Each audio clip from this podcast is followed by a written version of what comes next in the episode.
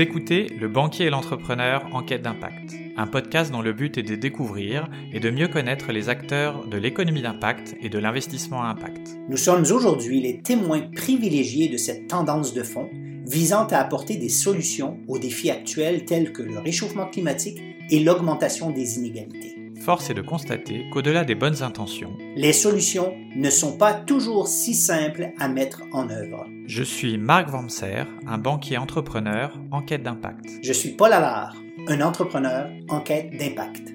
Nous vous proposons de vous joindre à nous pour mener l'enquête en allant à la rencontre de celles et ceux, entrepreneurs, investisseurs ou chercheurs, offrant des réponses concrètes aux défis d'aujourd'hui et de demain. Bienvenue. Bienvenue.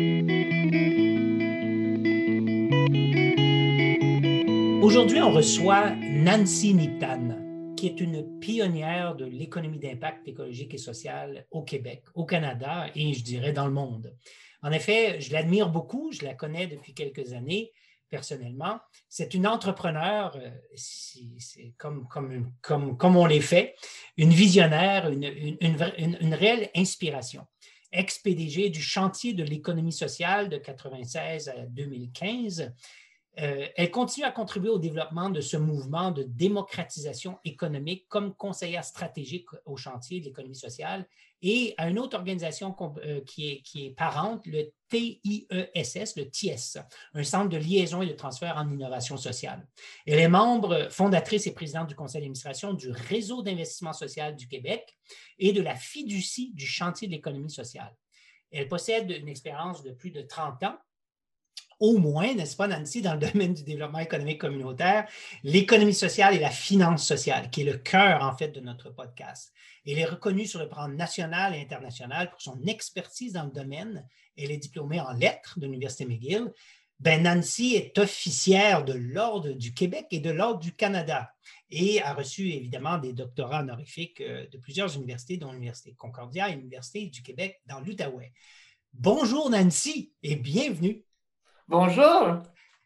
On est, très, très. Euh, moi, je suis très, très content de, t'avoir à ce podcast. Euh, et il y a tellement de choses euh, qu'on pourrait, qu'on va se partager. Ça, me, motive beaucoup.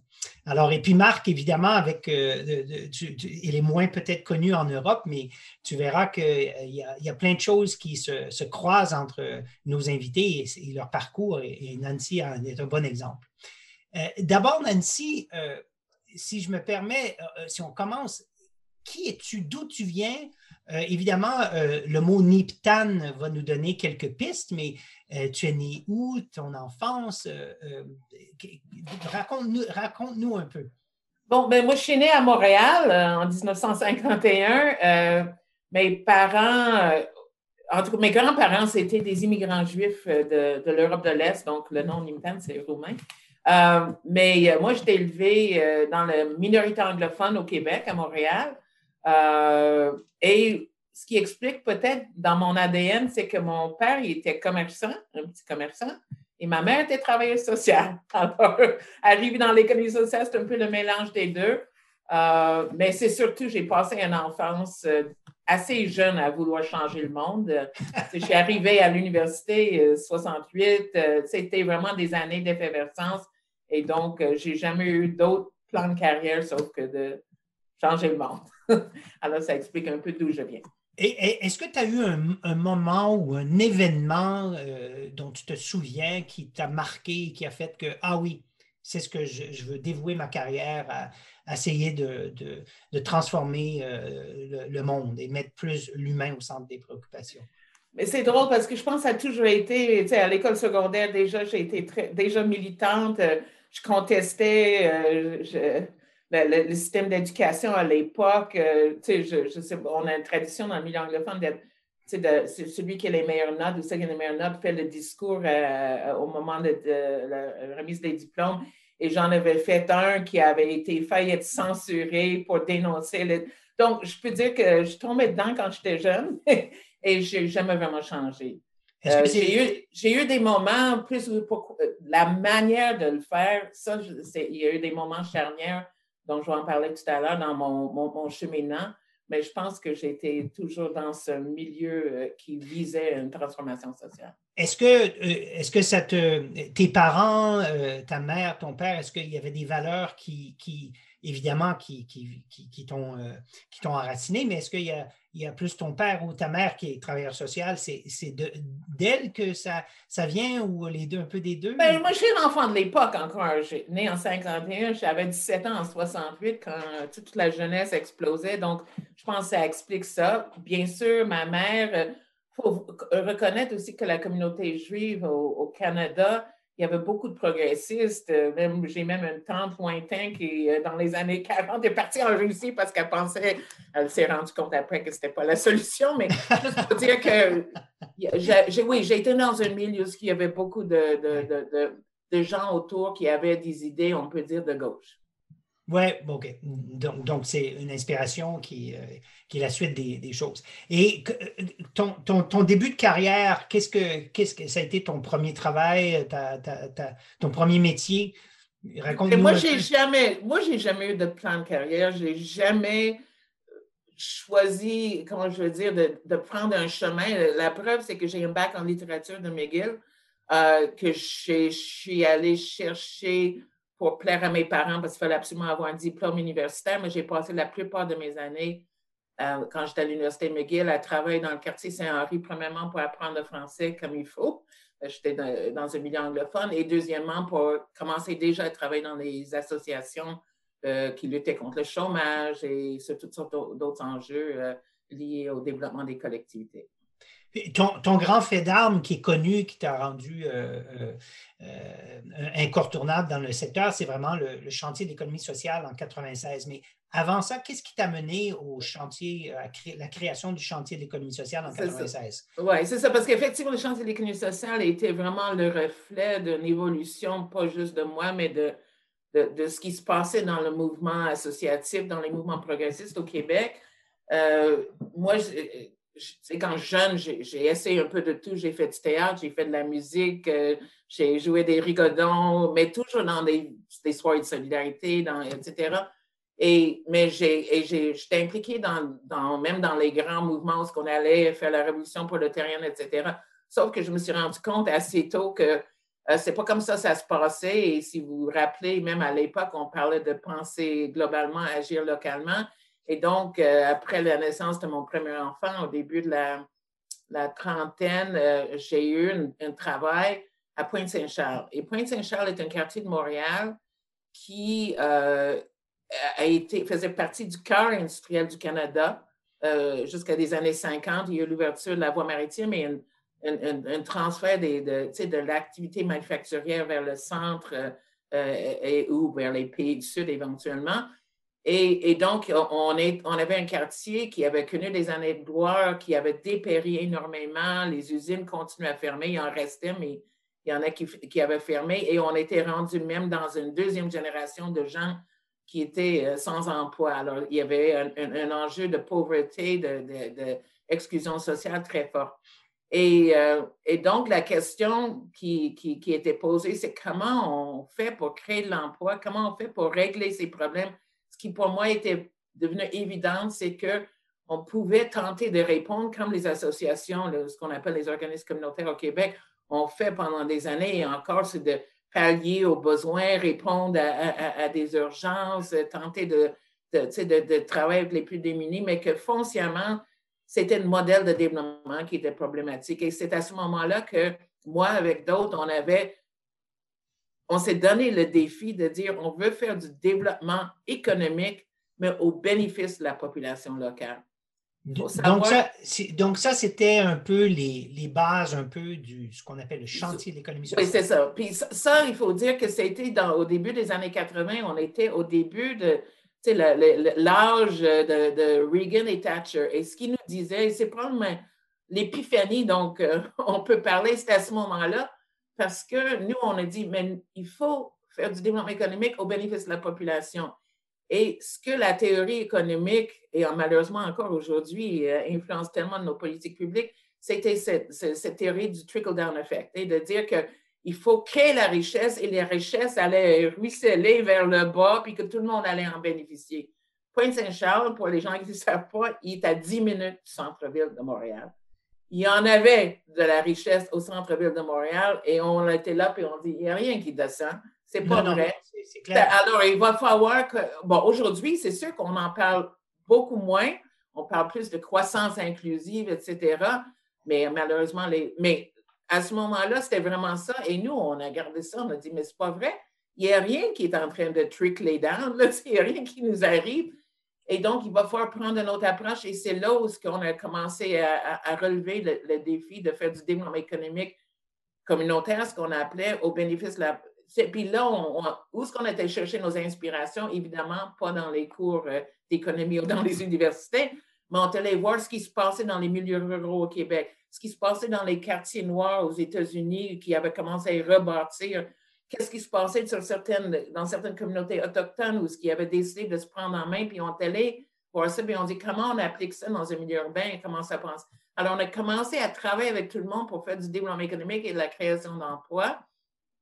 Mais évidemment, on s'est rendu compte que les outils, les instruments qui étaient là euh, n'étaient pas adaptés à cette façon de faire, y inclut au niveau de la finance.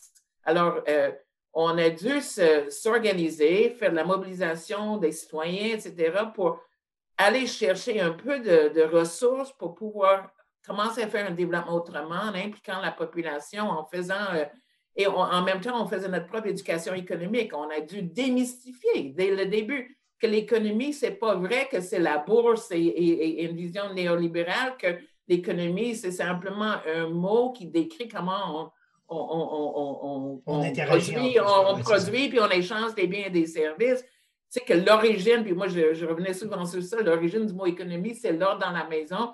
Et donc, on était beaucoup de femmes et je disais aux autres femmes, écoute, qu'est-ce qui arrive quand les femmes ne s'occupent pas de l'ordre dans la maison? On sait qu'est-ce qui reste comme saleté et poussière. On était un peu dans la situation. Alors, tout ça pour dire que c'était vraiment à ce moment-là qu'on avait cette vision et cette volonté. Mais comme je dis, l'enjeu, que ce soit par la finance, par les politiques publiques, etc., c'était toujours orienté vers un autre type d'économie, une économie aussi pour l'exportation, une, économie basée sur cette idée du trickle-down effect, etc. Il fallait que les riches soient riches et tout ça. Et donc, on, on, a dû inventer constamment. Alors, le premier, le premier fonds qu'on a créé, oui, d'abord. d'abord Mais, donne-nous. Non, non, c'est intéressant. Avant de, revenir sur l'histoire de comment tu as créé le chantier d'économie sociale, aujourd'hui, qu'est-ce que c'est qu'aujourd'hui, en 2021, le chantier d'économie sociale? Qu'est-ce que ça représente? Le chantier d'économie sociale, c'est un, euh, un carrefour, on peut dire, de, qui réunit les différentes forces qui créent, qui participent activement à ce mouvement de démocratisation économique. Donc, évidemment, sa base, c'est en partie des entreprises, euh, parce que l'économie sociale, bon, euh, on, parle de propriété collective, on parle d'entreprises pour qui le, rendement à la communauté euh, prime sur le rendement aux investisseurs, etc., qui doivent être évidemment des entreprises viables. Mais moi, je disais, puis même avant qu'on avait le vocable, quand je travaillais dans le sud-ouest, à Pointe-Saint-Charles, puis dans cette région-là, moi, je parlais d'entreprises qui étaient économiquement viables et socialement rentables. On n'avait pas le vocable, ni on parle des années, euh, fin des années 80. Donc, on était déjà dans cette vision-là. Et ça, je peux dire que oui, on faisait ça en milieu urbain, mais il y avait plein d'initiatives de, cette nature-là, puis on se fédérait, puis on apprenait l'un de l'autre. Et c'est dans ce contexte-là que cette vision d'une autre forme de développement économique, d'une autre forme d'entreprise, d'une autre logique économique était en train de bouillonner. Et, euh, et c'est ça qui a mené à la création de chantier, comme j'ai dit, qui aujourd'hui représentent des entreprises, mais pas juste des entreprises. Ils représentent des territoires. Parce qu'on rappelle toujours qu'on fait du développement de l'économie sociale, du impact investment pour le bénéfice des communautés. Donc, l'entreprise en tant que telle, évidemment, c'est la forme que ça prend, mais ça prend aussi des territoires pour être sûr qu'on est, dans cette vision de, de, de enraciner le développement économique dans, euh, dans les aspirations, les besoins d'une communauté. Puis, ce qui est aussi autour de la, euh, sont aussi autour de la table, c'est les mouvements sociaux, parce qu'on est conscient que cette logique économique exige des transformations du modèle de développement. Donc, on dit dès le départ, il faut avoir des entreprises, il faut avoir des territoires, mais il faut avoir les mouvements sociaux qui aspirent à, un autre euh, modèle de développement, que ce soit le mouvement syndical, le mouvement féministe, le mouvement écologique, le mouvement pour une démocratisation culturelle qui a toujours été une partie importante du travail qu'on faisait. Donc, ça vous donne un peu une idée. Et ce qui s'est rajouté dans un contexte nord-américain et québécois qui est extrêmement important, c'est aussi qu'on a travaillé, moi j'ai travaillé longtemps quand j'étais à la direction de chantier avec les Premières Nations ici. Um, J'étais convaincue dès, dès, le début du chantier, puis j'en discutais avec les chefs autochtones, avec des collègues, que la vision qu'on portait, et il y avait beaucoup d'affinités avec la vision des Autochtones sur le développement, et, c'est une vision intégrée du développement. Et donc, ça, c'est construit au point où l'Assemblée des Premières Nations du Québec et du laboratoire, qui est l'instance qui représente les Premières Nations au Québec, ils ont même fait la demande de venir, de devenir membre du, chantier de l'économie sociale, de siéger au conseil d'administration parce qu'ils le grand chef qui avait dit dans l'Assemblée euh, internationale, ce mouvement, c'est notre mouvement. Donc, si on regarde aujourd'hui le chantier, c'était la base de, et c'est une organisation maintenant reconnue dans une loi cadre par le gouvernement du Québec comme un interlocuteur, mais surtout qui continue à travailler, à développer et, renforcer un écosystème de soutien pour euh, que le développement économique et la création d'entreprises puis l'investissement se fasse dans les collectivités à travers le Québec dans une, dans une autre logique économique que, la logique dominante. Donc, vous avez aussi créé un fonds. Vas-y, Marc. Oui, non, je voulais juste, euh, est-ce que ce serait possible que tu nous donnes quelques exemples euh, concrets de réalisation euh, du chantier, peut-être les plus récents ou les plus marquants? Ben, je pense que le chantier, comme je dis, il a, il, a, initié la mise en place d'un écosystème sur le principe que notre job et notre travail était de, de s'assurer que n'importe qui qui voulait entreprendre collectivement avec une, vision de rendement à la communauté n'importe où sur le territoire québécois ait les instruments nécessaires. Alors, au cours des années, on a construit des outils financiers dont on va pouvoir en parler.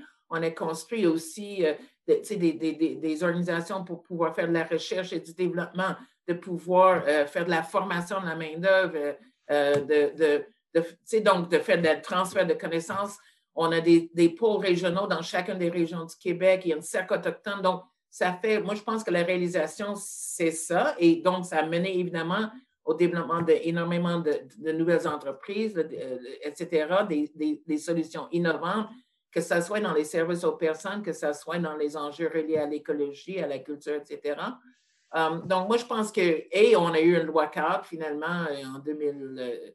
13 au Québec, euh, qui reconnaît que l'économie sociale est un, des, des, piliers de l'économie québécoise et donc et qui reconnaît le chantier comme un interlocuteur privilégié pour le gouvernement, mais qui permet de continuer à avancer dans l'évolution des politiques publiques, dans l'adaptation hmm. des, des de nous, de nous, parce que ce qui est fascinant, c'est donc vous avez créé des, des, euh, euh, des outils du type formation, transfert de connaissances. Vous avez créé aussi un fonds d'investissement euh, qui aide l'émergence justement d'entreprises euh, euh, d'impact d'entreprises d'économie sociale. Quelle est, si on, voulait pour nous, ceux qui nous écoutent en Europe, quelle serait peut-être une de ces entreprises qui a vraiment bénéficié, qui n'aurait pas existé en fait si le chantier de l'économie sociale n'avait pas été là? Donne-nous-en une ou deux. Là. Bon, il y en a vraiment des milliers, donc c'est difficile mais de dire par où on, on, commence, mais mon Dieu, comment je. comment je, c'est difficile de demander à un mère de choisir un de ses enfants qui est le mieux, mais on a des, des, des, des, entreprises, on a beaucoup maintenant, présentement, par exemple, qui se développent dans le domaine de, de, de l'agroalimentaire parce que les gens, ils cherchent à, soutenir et développer. Alors, il y a des regroupements, euh, des mutuelles de, de, petits producteurs, la CAP, qui fait qui permet à des petites, des petites euh, euh, en tout cas des petites fermes de, survivre, de se mettre en commun pour, pour, pour ça. On a euh, un réseau de, en tout cas, on a évidemment des, centres de loisirs, des, des, communautés qui se donnent des, des, infrastructures en milieu rural comme en milieu urbain qui appartient, qui sortent du marché spéculatif, qui appartient au milieu pour pouvoir se développer. Donc, on fait beaucoup de travail et d'investissement dans l'immobilier pour, euh, pour avoir un, plus grand contrôle collectif. Dans le fond, on est présent dans beaucoup. On, a des cinémas qui sont des, des formes associatives. Ah oui, ah oui, à ce point-là. Ah oui, d'accord. Cinéma bon, cinéma cinéma Oui, oui. Ah bon, voilà, voilà, voilà. L'économie sociale. Donc, on est présent en culture, en agriculture, Évidemment, on a nos réseaux d'entreprises d'insertion qui sont dans toutes sortes de secteurs.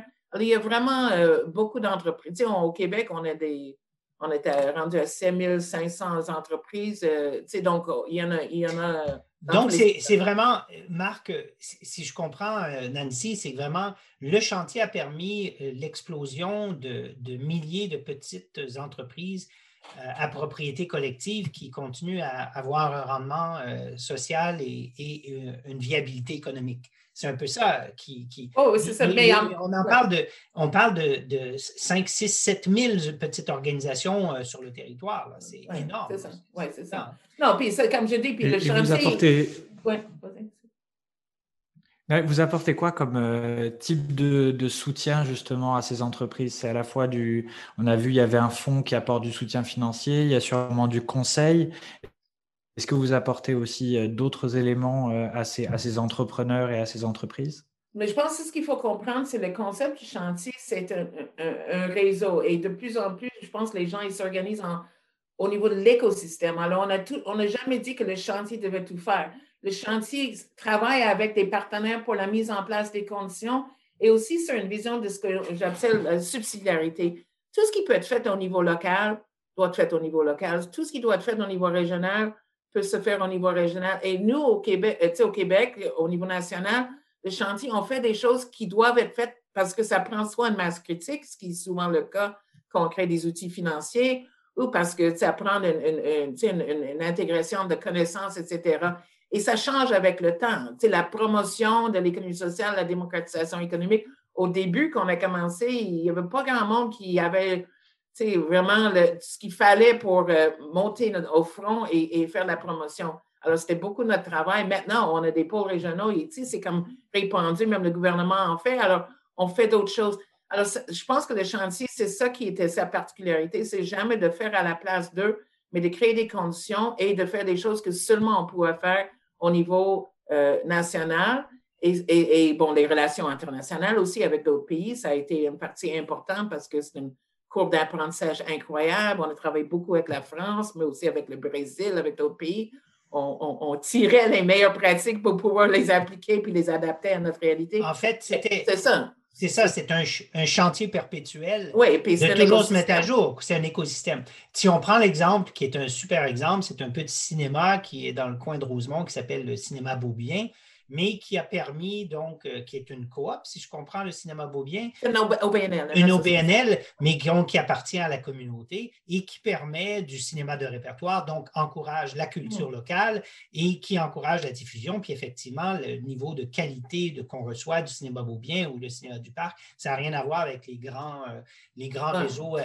Donc, c'est toute cette, cette synergie d'un, d'une toile, en fait, qui est focusée vers vers, euh, vers euh, remettre l'humain au, centre des préoccupations, en fait.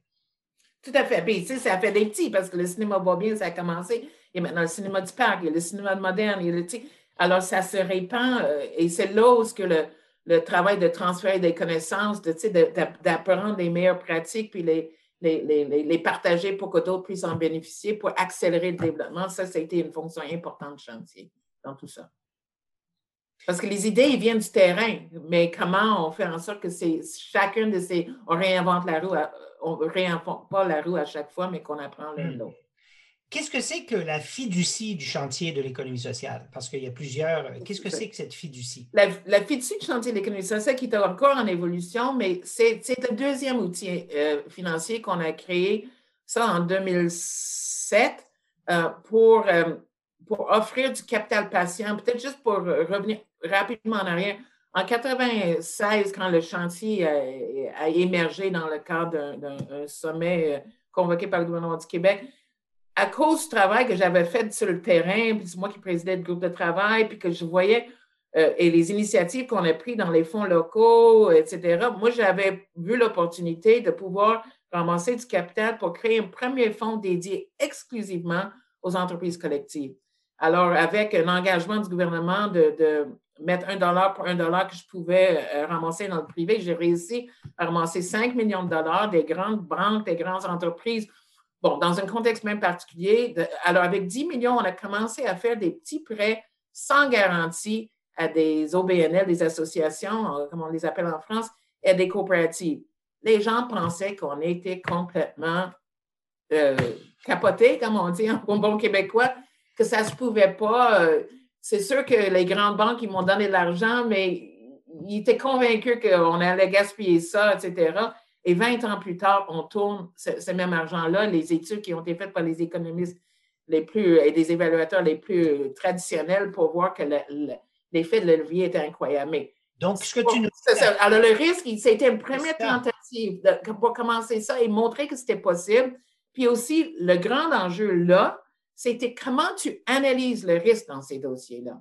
Ah, donc, les premières années, c'était vraiment d'apprendre, le risque à travailler avec d'autres, même pour faire une guide d'analyse, parce qu'on ne peut pas analyser ces, entreprises-là de la même manière qu'on analyse l'analyse financière pour l'investissement avec le même. Alors, il fallait voir quels sont les facteurs de risque.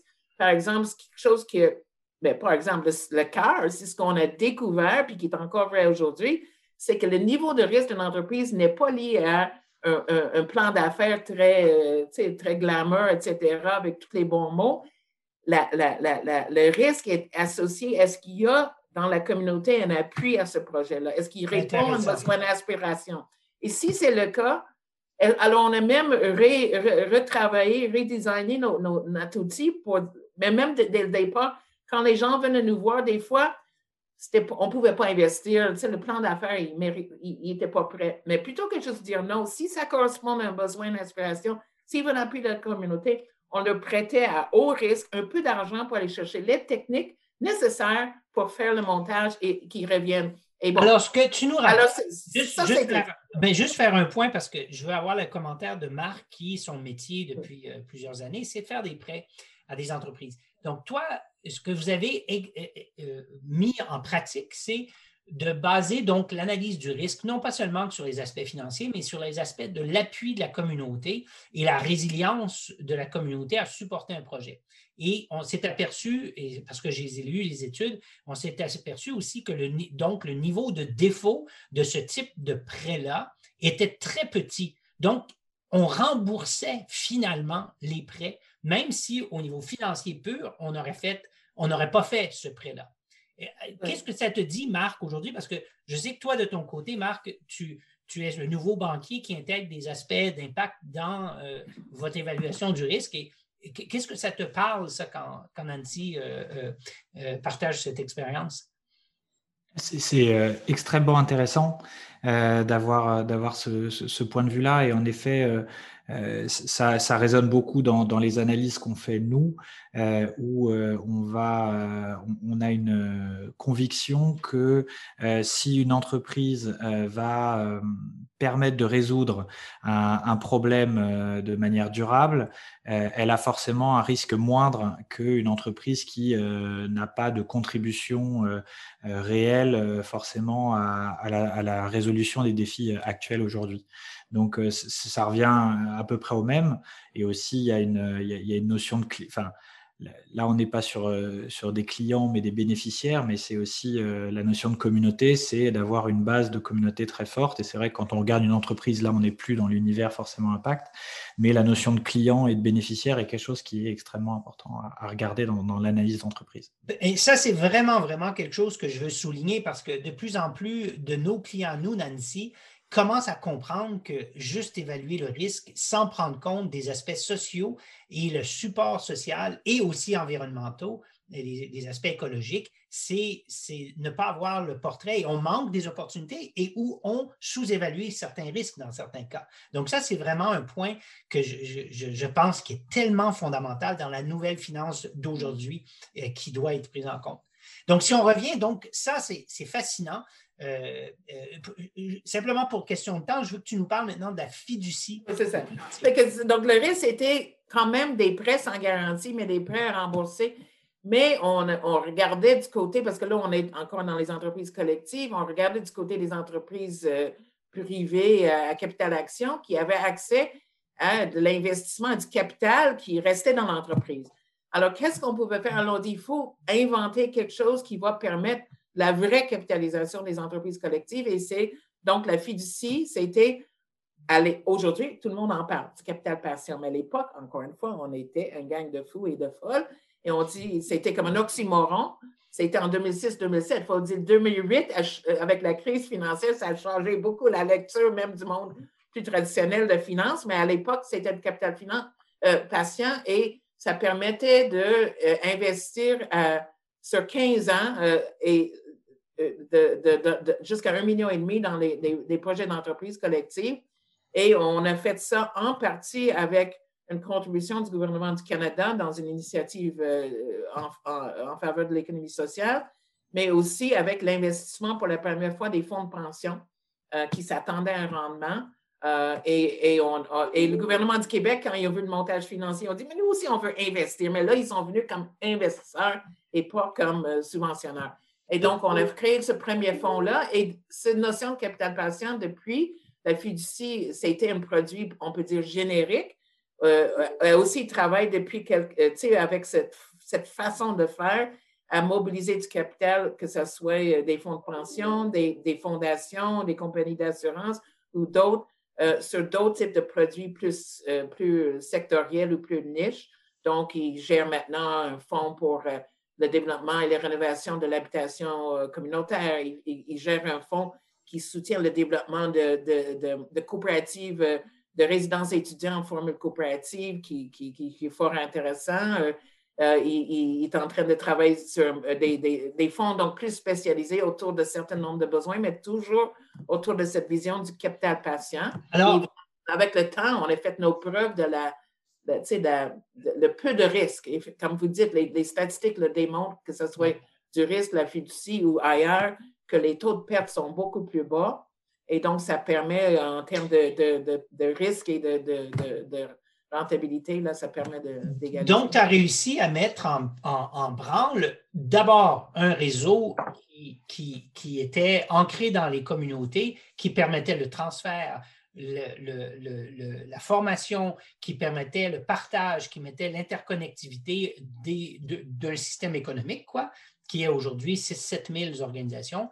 D'autre part, un, produit financier qui était des prêts sans garantie, qui est assez audacieux, et dont le retour, euh, euh, le, niveau de défaut était très, très, très bas, dû au fait que euh, c'était ancré dans les communautés. Et finalement, aussi le concept du capital patient. Donc, plus, non plus des prêts cette fois-ci, mais de l'investissement, mais très, très patient et donc, encore, encore une fois, dont le retour et les défauts sont très petits par rapport au marché du capital de risque traditionnel. Ça, c'est un peu le. Mais c'est assez. Euh, en fait, est-ce que je me trompe, Marc et puis Nancy, en disant que, en fait, c'est vraiment, euh, si on, explose ça euh, au niveau planétaire, c'est cette biodiversité des produits financiers ancrés dans la communauté dans, pour servir l'humain au centre de ses préoccupations qu'on aimerait voir arriver, en fait.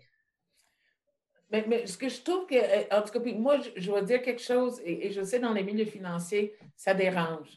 Mais moi, je suis convaincue qu'il faut changer le modèle de développement. Puis dans le modèle de développement dominant, puis on est en transition, puis on va y arriver. Oui, oui, oui. Mais dans le modèle de développement, le, ceux qui détiennent le capital, essentiellement, décident comment le développement se passe. Et si on veut changer le modèle de développement, il faut que ceux qui font du développement sur le terrain, qui développent des entreprises, qui, qui, qui, développent l'économie, évidemment, au bénéfice du bien commun, que c'est que, que ces gens-là et ces, ces organisations qui doivent décider comment le capital va, va, va être mobilisé.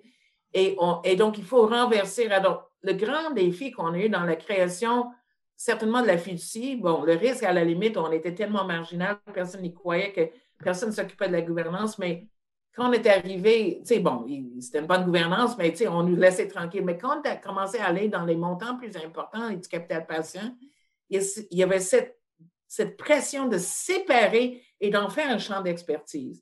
Et évidemment, ça prend des experts pour faire le due diligence, etc., pour les investissements, mais sur les orientations, sur la politique d'investissement, sur la création de nouveaux fonds, on s'est donné les moyens et, c'est toujours ça l'enjeu pour, pour, assurer que ceux qui font du développement, qui savent quels sont les besoins, les aspirations des communautés pour euh, une transition sociale, écologique, etc., qu'ils ils ont un mot à dire sur comment on va mobiliser ce capital-là, sous quelle forme, comment on va le gérer pour pouvoir évidemment rassurer les investisseurs, leur donner un rendement, mais surtout d'avoir les outils qui sont adaptés plutôt que, parce que je l'ai trop vu dans ma vie, là, des, des gens bien intentionnés qui ont du capital, qui décident eux-mêmes, ah, ça, je vais faire du bien en créant tel instrument, tel.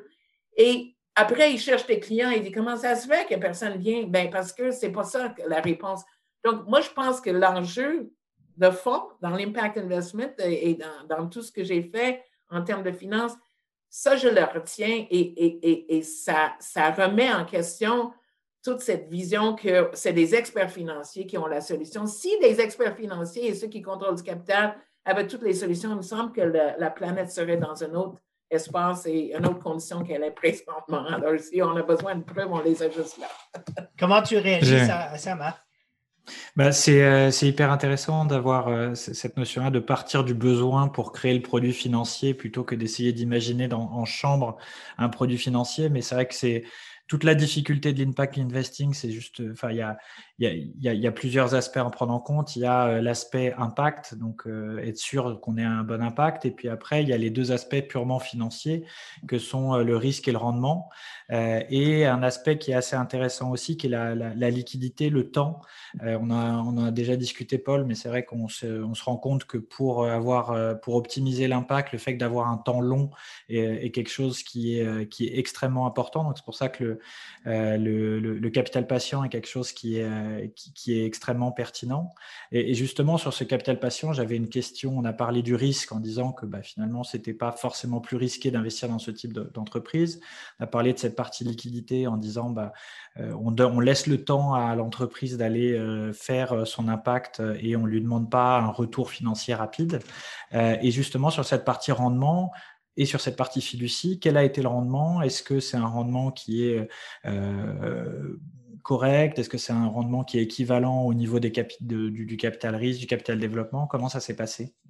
Le, rendement a été, euh, on, on, offrait, on offrait un rendement, je pense, à l'époque de 6 ou 7, je ne sais pas dans les nouvelles négociations, mais donc c'est un rendement qui était tout à fait, c'était un peu comme les obligations d'entreprise. Compétitif. si on voulait comparer, là, ça, aurait été dans, dans ce volet-là. Et, donc, euh, donc, juste un petit pour être clair. On payait des coupons. On payait, c'était comme des obligations. On payait des coupons. Mais ça, Je pense que c'est important de bien le préciser. Votre rendement était compétitif à d'autres produits hum. financiers. Là. Tout à fait, tout à fait.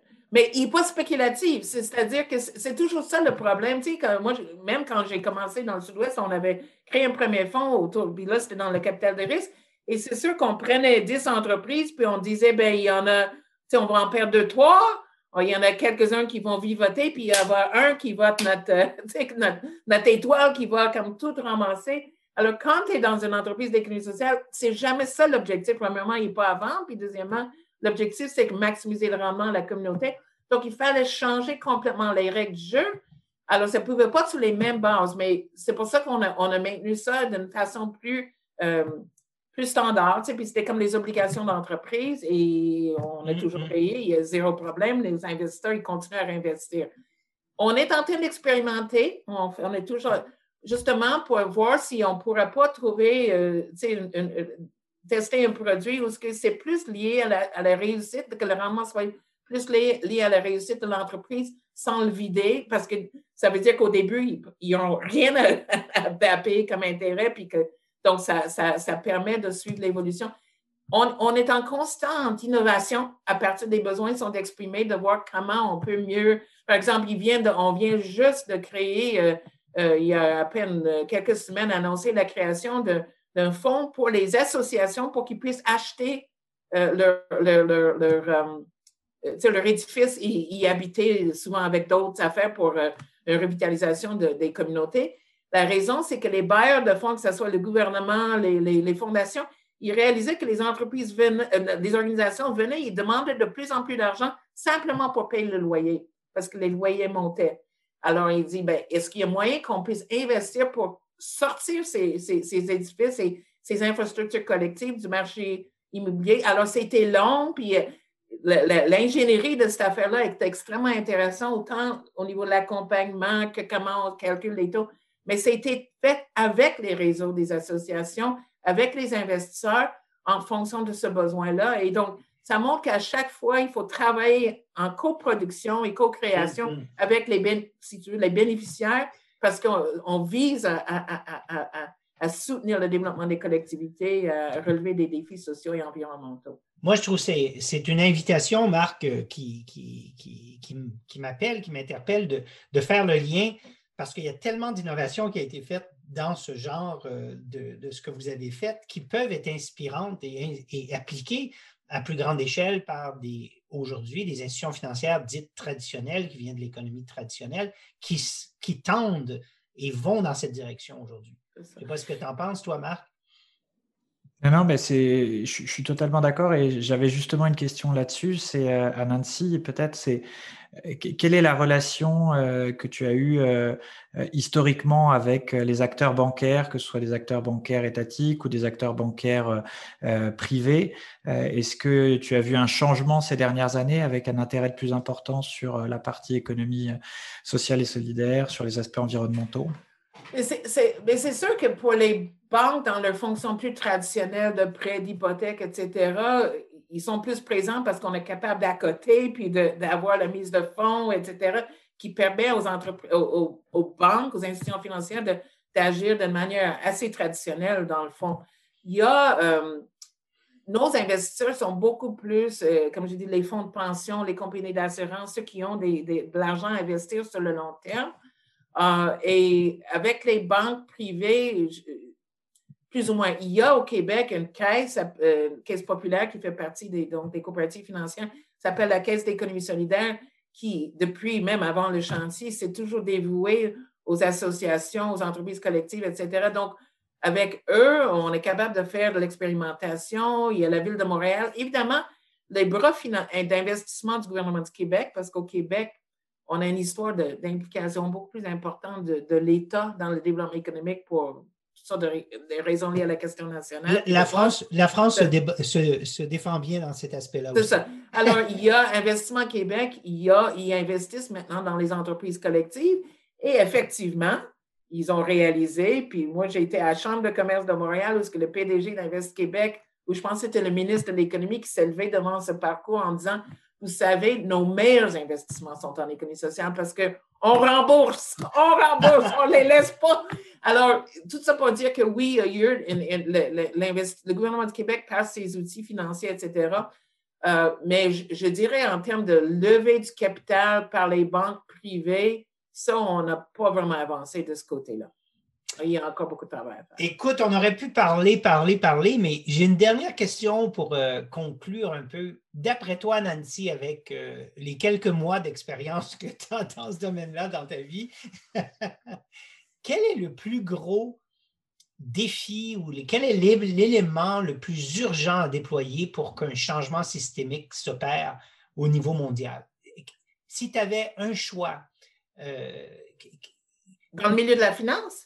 Dans notre économie, est-ce que oui? Ma question, oui, dans l'économie de la finance, parce que je pense que le plus gros levier de transformation, c'est la finance quand même, qu'elle doit, si elle se transformait, le levier serait partout, quoi. Alors, quel serait le plus gros défi ou l'élément le plus urgent à déployer pour qu'il s'opère ce changement? Ben, de manière très philosophique, c'est vraiment, euh, il faut enraciner le développement économique dans l'ensemble du développement euh, humain, là, dans le sens que on, a, on avait une pyramide, hein, c'est l'économie, puis tout le reste, on est subordonné à l'économie, on ne peut pas faire ça, la ben, condition économique ne le permet pas.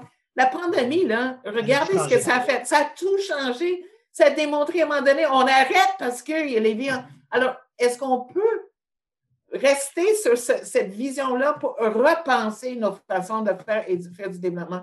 Et c'est la même chose dans la finance à ce moment-là. C'est comment nos investissements euh, vont, vont avoir, puis bon, on est tout à fait dans les impacts, avoir des retombées euh, à long terme, autant sur le plan social, sur le plan euh, environnemental, puis moi, je dois rajouter sur le plan de la culture, l'accès à la culture et la démocratie culturelle, parce qu'on oublie ça.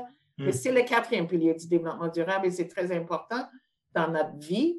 Mais moi, je pense que c'est ça qu'il faut, il faut y arriver. À, puis on, a, on est différemment de quand moi j'ai commencé, on a maintenant des jeunes qui sortent des écoles de management, etc., qui sont rendus là. On a euh, des investisseurs qui sont rendus là. On a des pratiques. Alors, l'enjeu maintenant, c'est changer d'échelle. C'est de ne pas faire 7000 euh, entreprises en, en, disant, mais il faut, il faut vraiment qu'on change d'échelle. Et ça, ça va exiger des enjeux comme marché secondaire. On a déjà parlé de ça. Comment on va créer, pour que ça puisse aller plus vite dans cette direction-là. On a des conditions, mais là, l'enjeu, c'est comment on, tisse cet écosystème pour changer d'échelle. Changer d'échelle et de s'assurer qu'on mette au centre des objectifs, des intentions, le social, l'écologie et la culture. C'est un peu le message clé pour un changement d'échelle. Tout à fait. Et fascinant, fascinant. Je suis extrêmement content euh, de t'avoir eu, Nancy. Et oui, on va reprendre euh, euh, d'autres discussions en dehors du podcast. Ah oui, c'est une, discussion qui se poursuit depuis 30 ans. Et oui. voilà, c'est certain. Donc, merci beaucoup, beaucoup. Et, et, et, encore une fois, continue ton beau travail et c'est très inspirant. Alors, merci, Nancy. Merci à vous deux. Merci beaucoup, Nancy. Quelle fascinante interview avec Nancy, n'est-ce pas, Marc? Euh, qu'est-ce que tu ah, retiens, toi? C'était vraiment fascinant. Elle a, elle a vraiment euh, vécu énormément de choses et fait énormément de choses. C'est ça qui est passionnant. Il y a une phrase qui m'a beaucoup marqué. C'est euh, quand elle a créé le, chantier, euh, elle, a, elle a dit il faut que les projets soient économiquement viables et socialement rentables. Et ça, c'est quelque chose qui est qui est extrêmement important.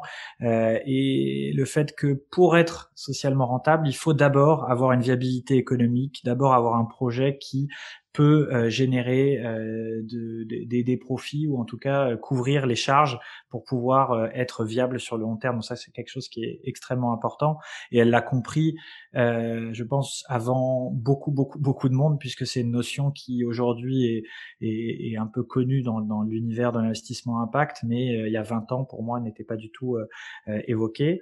Ensuite, l'autre point qui que j'ai remarqué aussi, qui, qui m'a beaucoup intéressé, c'est euh, ces expériences qui prouvent que euh, quand on est, euh, quand on a un projet qui va résoudre des problèmes, que ce soit sur des défis environnementaux, sociaux, quand on a un projet qui est enraciné dans les, les, les, communautés, eh bien, euh, ça baisse le risque. Donc ça, c'est quelque chose qui est euh, mmh aussi euh, extrêmement intéressant, qui prouve que il y a une vraie pertinence à faire de l'investissement à impact parce que ça baisse le risque aussi.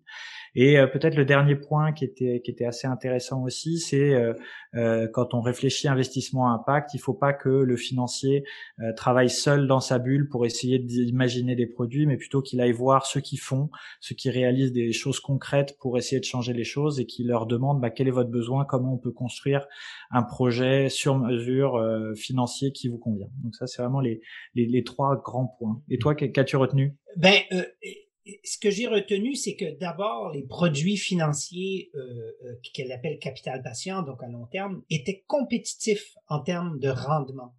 Alors ça, et étaient beaucoup moins spéculatifs dans ce sens qu'il y avait plus il y avait une moyenne de réussite beaucoup plus grande, sans éclat, sans ce qu'on appelle le unicorn, mais plutôt dans le temps.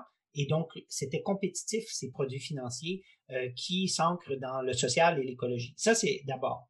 Et le deuxième point qui est sa conclusion, mis à part tous les points que tu as soulignés aussi qui sont fascinants, sa conclusion qui dit que il faut repenser la finance à l'échelle et que celle-ci soit euh, conçue lorsqu'on fait des produits financiers en, au, au, regard du besoin écologique, du besoin social et des besoins, euh, elle ajoute le terme, l'aspect culture dans l'impact, ce qui est assez euh, cohérent avec mes valeurs. Mais donc, les produits financiers doivent d'abord regarder euh, les besoins en, et les, les, les, calquer, les designer pour qu'ils répondent à ces besoins-là. Et, le, besoin d'échelle et de scale-up est hyper important pour qu'on puisse y arriver. Donc, c'est, effectivement une entrevue que j'ai trouvée euh, complètement fascinante et, que je, je pense qu'on va devoir, euh, sur des sujets plus précis, éventuellement dans nos prochains épisodes, à réinviter sur des projets très, très, très précis. Oui, ça pourrait être une très bonne idée. Elle a beaucoup, beaucoup de choses à raconter. Merci d'avoir écouté ce podcast jusqu'au bout. S'il vous a plu et que vous pensez qu'il peut contribuer à promouvoir l'économie d'impact et l'investissement à impact, n'hésitez surtout pas à en parler autour de vous et à le partager. Et à nous mettre une note 5 étoiles et un commentaire à impact positif. À bientôt. À très bientôt.